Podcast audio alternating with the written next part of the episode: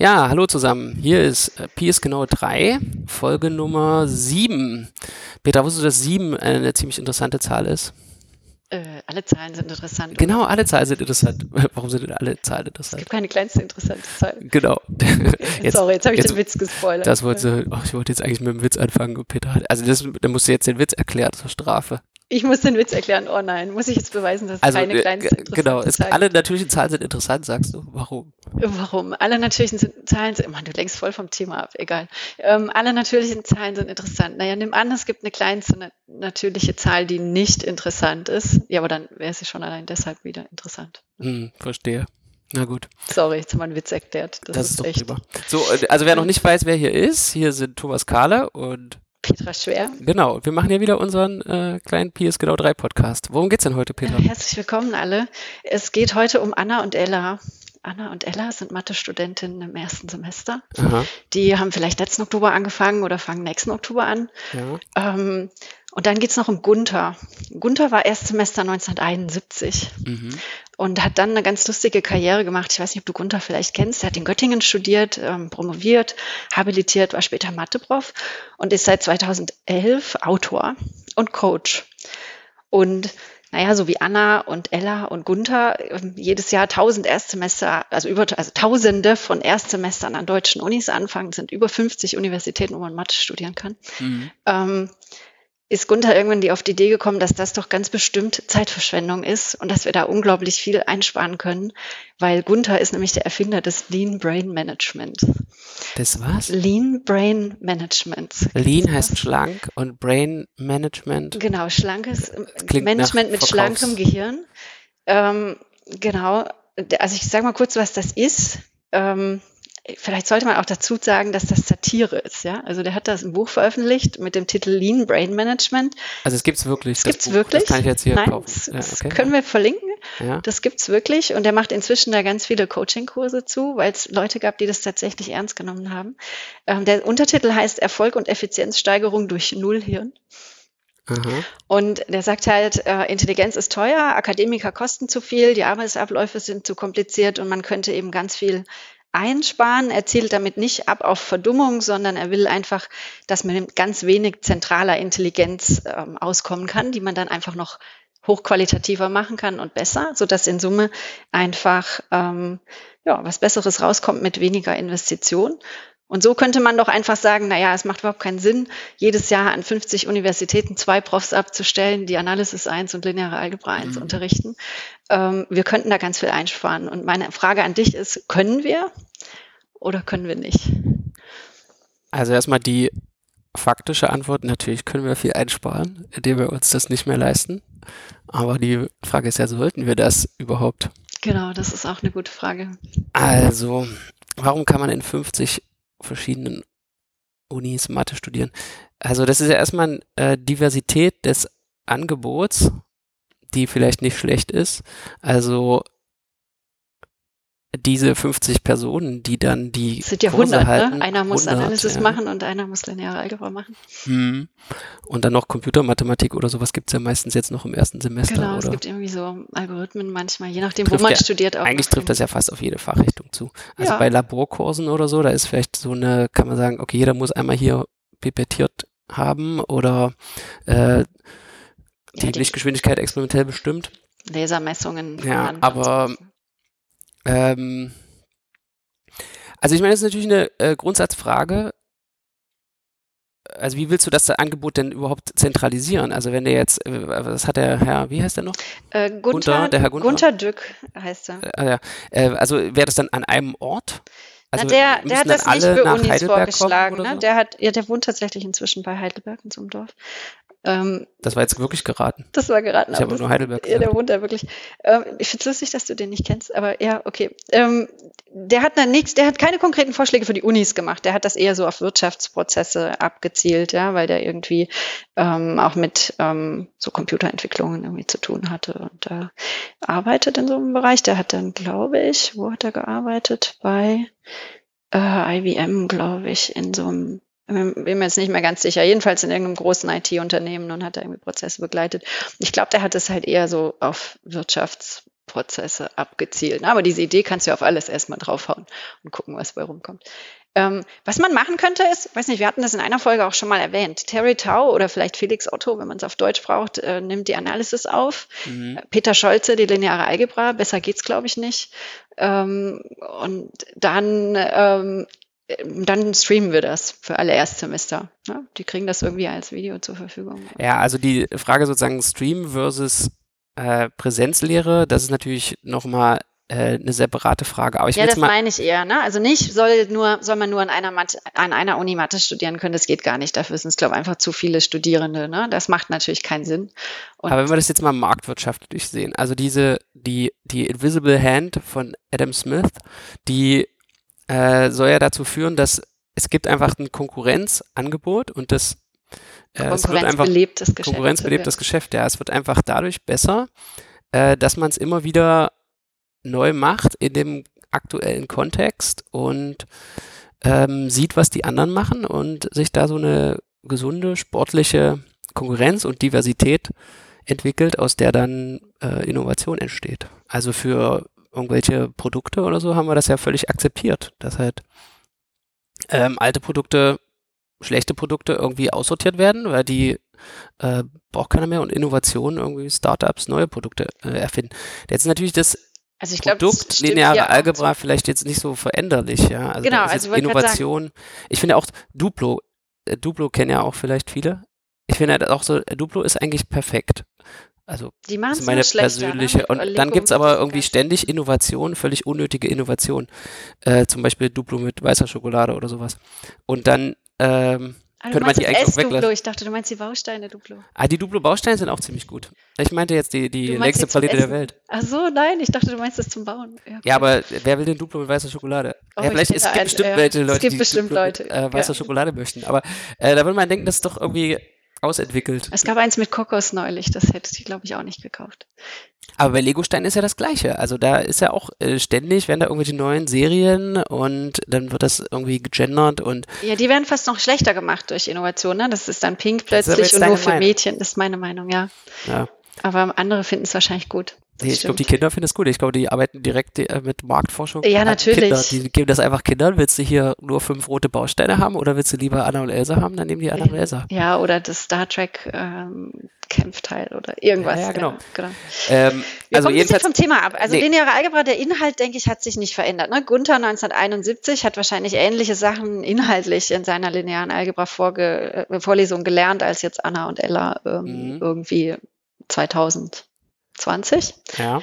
Aber ähm, ja, was mir schon mal aufgefallen ist, die wissen das gar nicht, ja. Also so, äh, wenn man denen dann, manchmal sind die dann so ein bisschen enttäuscht, wenn man denen halt sagt, äh, ja, eigentlich äh, bringe ich euch oder ihnen hier nur das gleiche bei wie schon vor 50 Jahren. Äh, das kann man jetzt cool finden oder man kann das auch schlecht finden. Also man kann dann, wenn man von diesem modernen Ansatz kommt, wie, wie da hat sich jetzt nichts verändert? Ist da nicht irgendwie mal Innovation drin? Und naja, ich denke, da haben sich auch Sachen verändert, weil da Schwerpunkte anders gesetzt werden und man äh, ja, eben doch, wie man es erzählt, in welcher Reihenfolge man es erzählt. Und ähm, es ist halt doch nicht genau die gleiche Vorlesung. Ne? Also ich meine, man hat ja auch andere Sachen hinterher mit im Sinn. Der Aufbau ändert sich immer. Und ich glaube auch, dass lineare Algebra 1 oder überhaupt lineare Algebra nicht identisch ist an den verschiedenen Unis. Ne? Also es gibt unterschiedliche ja, Folgemodule, man hat andere Vorlesungen im Kopf, die man hinterher, auf die man hinterher sozusagen die Studierenden vorbereitet. An der einen Uni ist vielleicht eher ein Schwerpunkt mit algorithmischen Methoden, ähm, mehr Richtung Anwendungen und so. Die brauchen dann natürlich ganz andere Hilfswerkzeuge aus der linearen Algebra als jetzt Unis, die theoretischer ausgerichtet sind. Ähm, ich denke, das hängt, das hat ja, das restliche Curriculum hat ja sicher auch einen Einfluss auf das, was unterrichtet wird in den ersten Semestern. Man, die Unterschiede sind marginal natürlich, aber ähm, die sind da mit Sicherheit. Ne? Und was, aber ein Punkt sozusagen, äh, auf den ich auch so ein bisschen raus will noch, ist, äh, geht es nur um den Inhalt im ersten Semester. Ja, mit Sicherheit nicht. Nee, ne? Es geht ja darum, was ist Mathematik? Oder was ist jetzt anders im Vergleich zur Schule? Und ähm, dass man halt auch einen Einblick kriegt in Forschung, die Anwendung und in die höhere Mathematik, wie das früher immer hieß. Ja, man bringt ihnen ja auch so ein bisschen bei, wie man die Sachen Denkweise. lernt, wie man da denkt. Ja. Also ich denke auf jeden Fall, das wäre so eine Monokultur wäre irgendwie schlecht. Also weil das ähm, vielleicht auch das Engagement der also der Lernenden mit dem Material, wenn das immer das gleiche ist, also wenn man schon vorher weiß, ich meine, wenn das jetzt so wäre, dann würde man ja sozusagen schon wissen, im Mathestudium Du kannst ja immer halt die lineare Algebra von Scholze. Also sagen, dann, würde, dann könnte man im Prinzip schon, schon zwei Jahre in der 11. Klasse, wüsste man schon genau, was da passiert. Ja, ja, das wäre ziemlich Und öde, dann ne? würden das auch schon Leute machen. Also die würden dann auch schon sich sozusagen der Illusion hingeben, naja, ich ziehe mir die YouTube-Vorlesung schon rein. Äh, Weiß ich schon, in der 11. Klasse und dann habe ich das auch schon mal gemacht. Und äh, ja, also die, ähm, vielleicht man ja so ein bisschen die Existenzbedrohung, die ich im Nacken fühle, dass äh, wir überflüssig werden, aber dann äh, da. Denkst du, da ist eine Gefahr? Also das wäre auch so eine provokante Frage, die ich noch aufgeschrieben habe. Wozu braucht man überhaupt den Prof, wenn es gute YouTube-Videos, gute Bücher, perfekte Skripte gibt? Online-Tools, wo man Aufgaben ja, der Frage kann. muss man sich auf jeden Fall stellen. Also da ähm, würde ich jetzt äh, verweisen an die Studierenden. Äh, wollen Sie es lieber YouTube oder wollen Sie lieber einen Prof haben? Kann ja vielleicht beides irgendwie in Kombination. Ja. Aber dann muss man es auch zugestehen, dass es halt irgendwie der, na, die menschliche Dimension des Lernens äh, irgendwie über so eine persönliche Beziehung auch funktioniert. Ich glaube, es ist ein großer Faktor. Ne? Also auch zu sehen, wie jemand anders mit den Werkzeugen arbeitet, das tatsächlich ähm, vorgemacht zu kriegen, auch und jetzt nicht nur über einem Video, sondern in echt 3D in Interaktion, wo halt wirklich auch ein Dialog stattfinden kann wo Lehre halt nicht nur in eine Richtung geht, vom Lehrenden zum Lernenden, ähm, sondern in beide Richtungen, ja, wo in irgendeiner Form im Hörsaal, in den Übungen ähm, Dialog stattfindet und Rückkopplung da ist, kann, glaube ich, einfach viel, viel mehr entstehen als nur über noch so gut aufgearbeitetes Material. Ne? Also. Wäre das nicht auch krass, wie exponiert diese Personen dann wären, die die diese eine Vorlesung irgendwie mal gehalten haben für immer, die ja. dann so zehn Jahre lang. Also ich meine, es gibt schon manchmal solche, äh, man hat das ja auch in der Forschung, dass es so Standardtexte oder Standardwerke gibt, die, die wirklich immer wieder herangezogen werden und wo es auch nur ein einziges gibt. Also in der algebraischen Geometrie, zum Beispiel das Buch von Hartshorn, da, ähm, das ist wirklich so ein Curriculum, wo jeder, der jede, jeder, die da irgendwie in der algebraischen Geometrie was werden wollen, dann vergleichen die sich da, wie lange sie gebraucht haben, um alle Übungsaufgaben im Hartshorn zu lösen. EGA und, und SGA ist Oder auch so. ja, dann genau, ja. Grothendieck äh, genau. Zeug. Ja, also das, äh, wenn es sozusagen eine perfekte Quelle gibt, ist das vielleicht gut, aber macht es natürlich auch schwierig, da weiterzukommen, ja, weil das altert dann und ja. Das ist halt auch langweilig. Also was ich schon wichtig finde, ist auch, denke ich, der Diversitätsaspekt, den du vorhin angesprochen hast. Ähm, es gibt ja auch unter den Lernenden unterschiedliche Bedürfnisse. Ja? Also die einen mm, brauchen irgendwie eine große Gruppe um ja, das auf jeden Fall genau und viel also, Interaktion ja, um, um ja, da nicht florieren das gleiche zu können. Material funktioniert nicht für jeden genau und die anderen tun, fühlen sich wohler in, mit einer mit einem überschaubareren Setting und der eine liest lieber Sachen, der andere hört, lässt sich lieber persönlich erklären, wie auch immer. Ja? Also es gibt auch Leute, die lernen sehr gut aus Büchern und es gibt einfach Leute, denen fällt das schwer, nur über schriftliche Texte.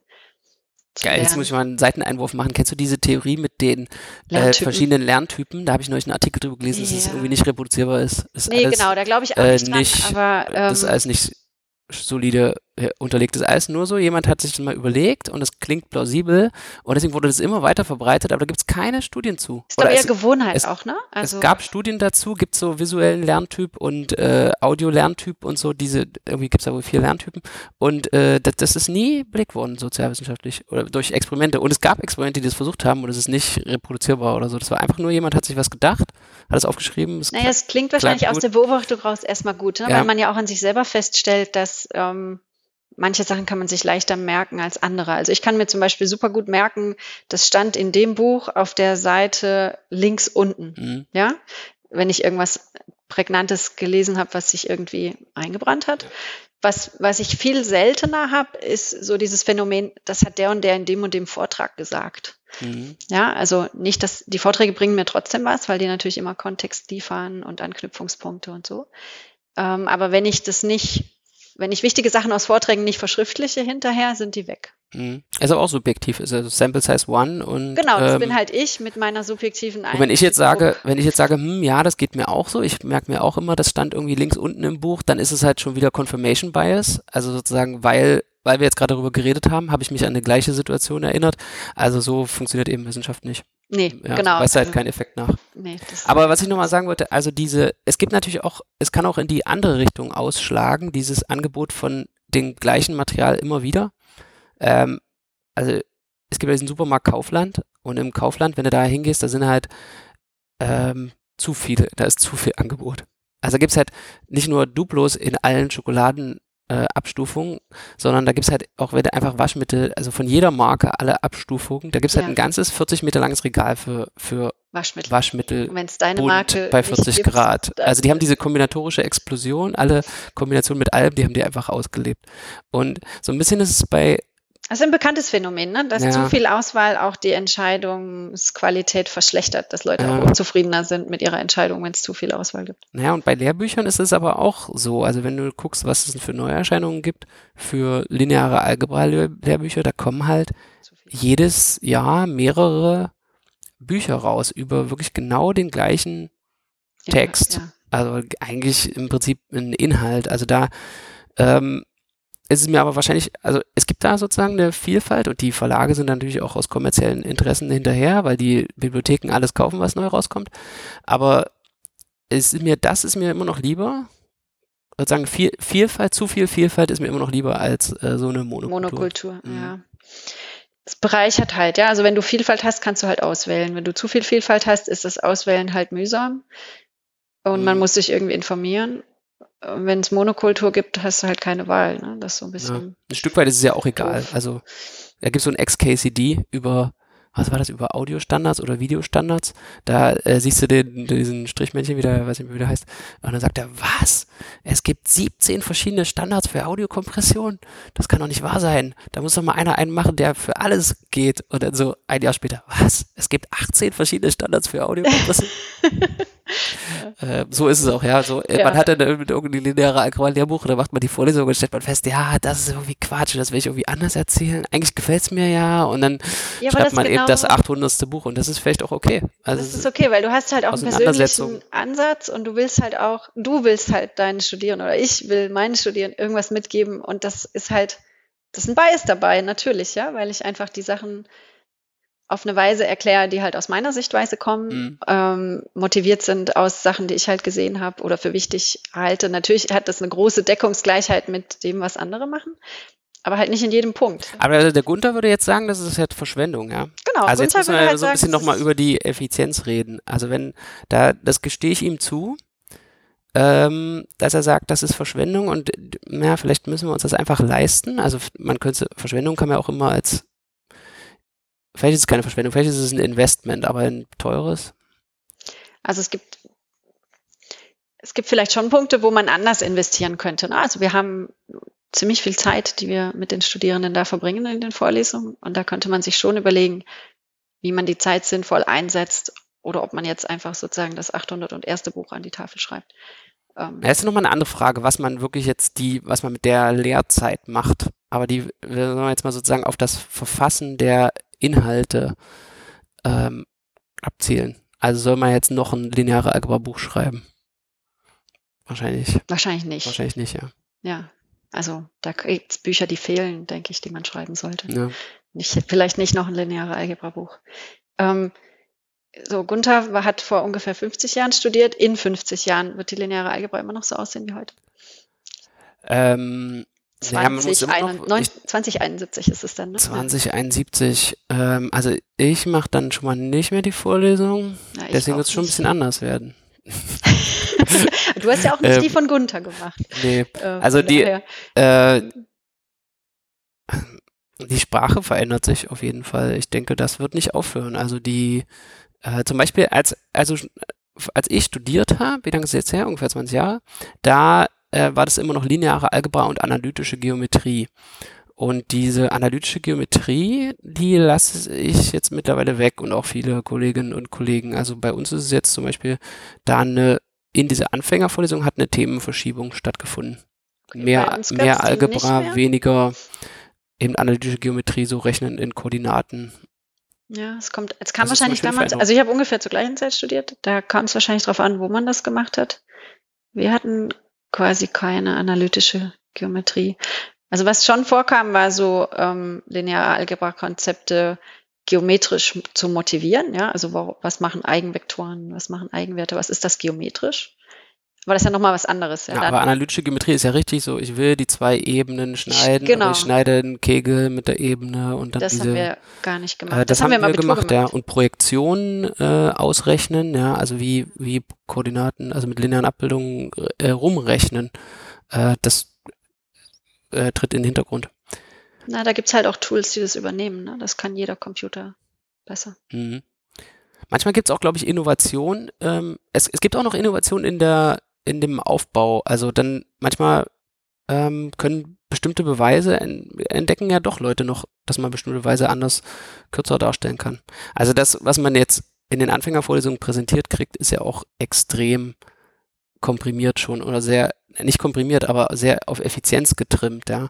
Also da wurden ja immer wieder äh, die, der noch effizientere Wege gefunden, um irgendwas darzustellen, also ich finde, die haben eine sehr besondere Rolle im Curriculum, so die gerade die Erstsemestervorlesungen, ne? weil die mit Sicherheit am durchgeplantesten und mhm. durchgestreamtesten sind, einfach weil das Material schon 100 Jahre alt ist und ähm, man da jetzt nicht, sage ich mal, am vordersten Puls der Forschung unterrichtet, ja, mit Sachen, die vor zwei Jahren vielleicht erst in Paperformat erschienen sind, sondern du unterrichtest halt Material, das sehr alt ist, sehr oft sozusagen wieder durchgekaut, neu arrangiert, wieder aufbereitet, in einer anderen Form nochmal dargestellt, kondensiert auf die wesentlichen Punkte. Äh, die Beweise sind verkürzt mhm. und super elegant.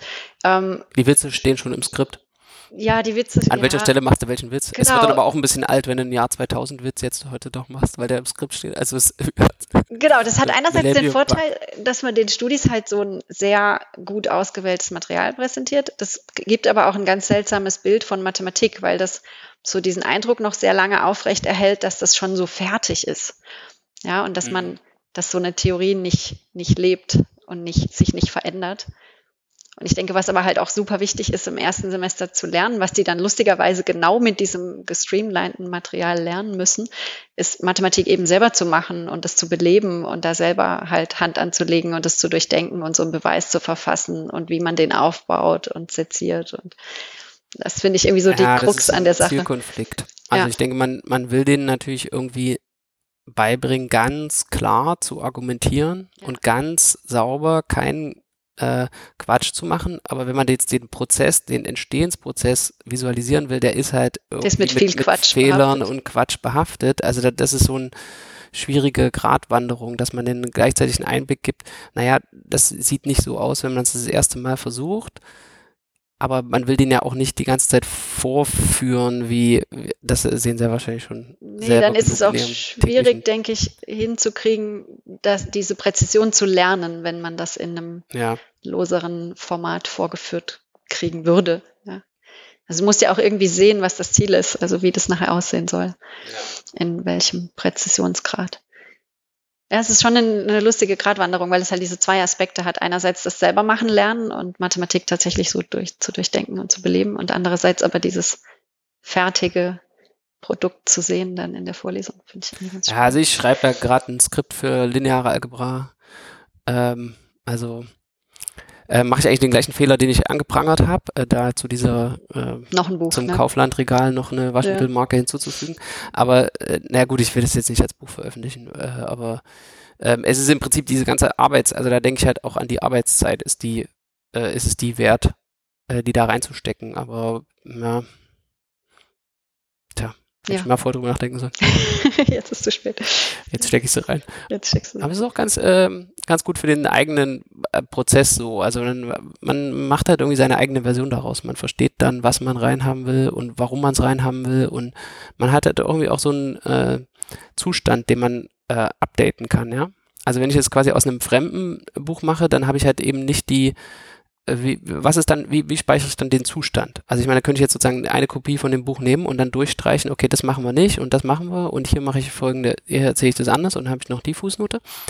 Ähm, aber wenn ich das jetzt, das wird ja immer chaotischer, während wenn ich meine eigene Datei habe, ja, kann ich die einfach immer aktualisieren. Ja? Die ist einfach sozusagen der Stand von dem, was ich ähm, Aber es ist ja nochmal ein Unterschied, ob du sagst, du machst das für dich als dein Vorbereitungsmaterial. Das muss ja jeder irgendwie entwickeln. Ja? Also ich mhm. habe auch ähm, Material für viele Vorlesungen gespeichert, einfach weil ich das halt auch weiter verwenden will und weiterentwickeln will. Und wie du sagst, wenn ich das halt tippe, ist es halt viel flexibler. Ne? Kann ich so Kapitel rearrangieren, die Nummerierung passt dann automatisch und auch so Referenzchecks, ja, dass man nicht vorreferenziert. Sowas kann man halt einfach dann äh, leichter überprüfen, wenn das alles digital ist ob die Reihenfolge noch passt für eine tatsächliche Vorlesung. Mhm. Sowas. Ähm, es ist viel flexibler auf meiner Seite. Ähm, aber das ist ja separat erstmal von der Frage, ob du das jetzt wirklich noch zu Springer schickst und sagst, sie sollen das drucken als 801. lineare Algebra-Buch, was dann irgendwo im Regal versauert. Ja? Also das finde ich ja das sind einfach nochmal zwei ja, separate. Nee, dann bin ich zu Guerilla, das äh, würde ich dann eher im Copyshop als Kopiervorlage anbieten.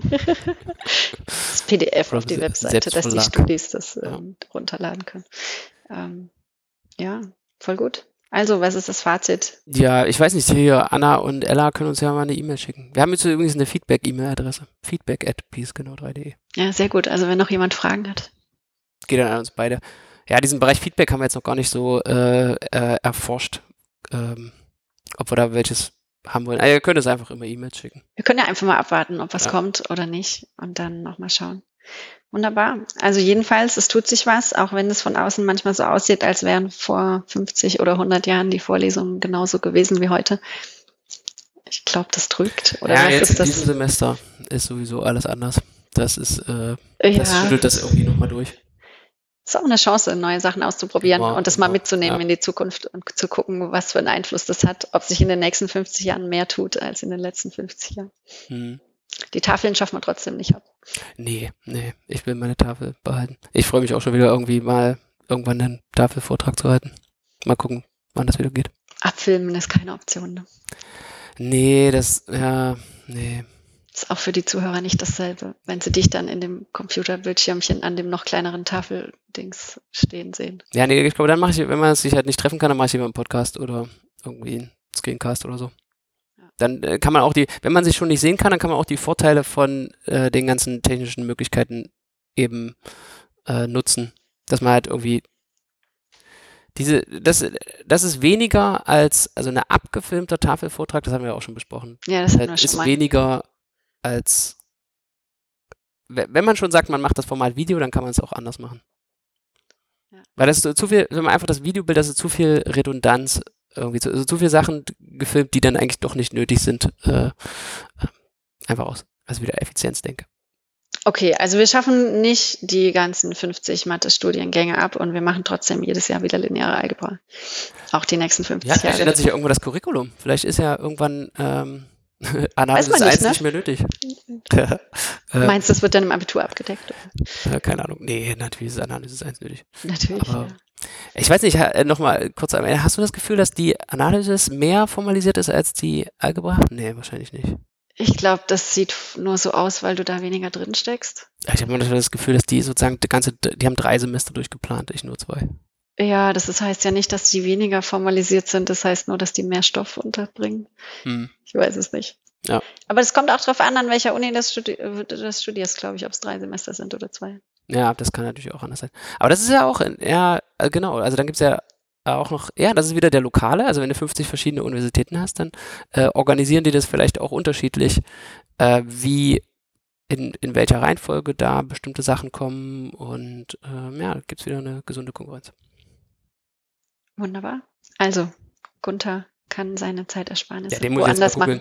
Äh, den kannst du gleich mal googeln. Ja. Ähm, ja, Gunther Dück ist ein lustiger Typ. Wurde auf Platz 5 gewählt für die einladen. wichtigsten 100 Vielleicht. Köpfe der europäischen Digitalindustrie. Ich habe vergessen, in welchem Jahr, 2006 oder so. europäischen Digitalindustrie. Gibt es da überhaupt 100 Köpfe? Ja, offensichtlich. Ja, ähm, okay, die digital. Mindestens fünf gibt es, ne? Also Gunther ist auf Platz 5. Ach, ach, das ist mit Ranking. Ja, ja, ah, mit okay. Ranking. Ja, ja. Ja. Genau.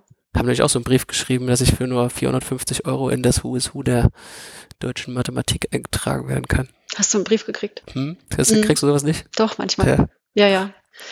Ähm. Gegen eine gewisse Gebühr wird man dann gleich. Ja, ja. So. Naja, okay, nichts ja. gegen den Gunther. Ich glaube, der hatte bestimmt ein gutes Anliegen. Der, ja, genau. Google den mal. Hm. Wir können den ja auch in den Show Notes mal verlinken. Aber nicht, wenn es Spam ist. Naja, okay.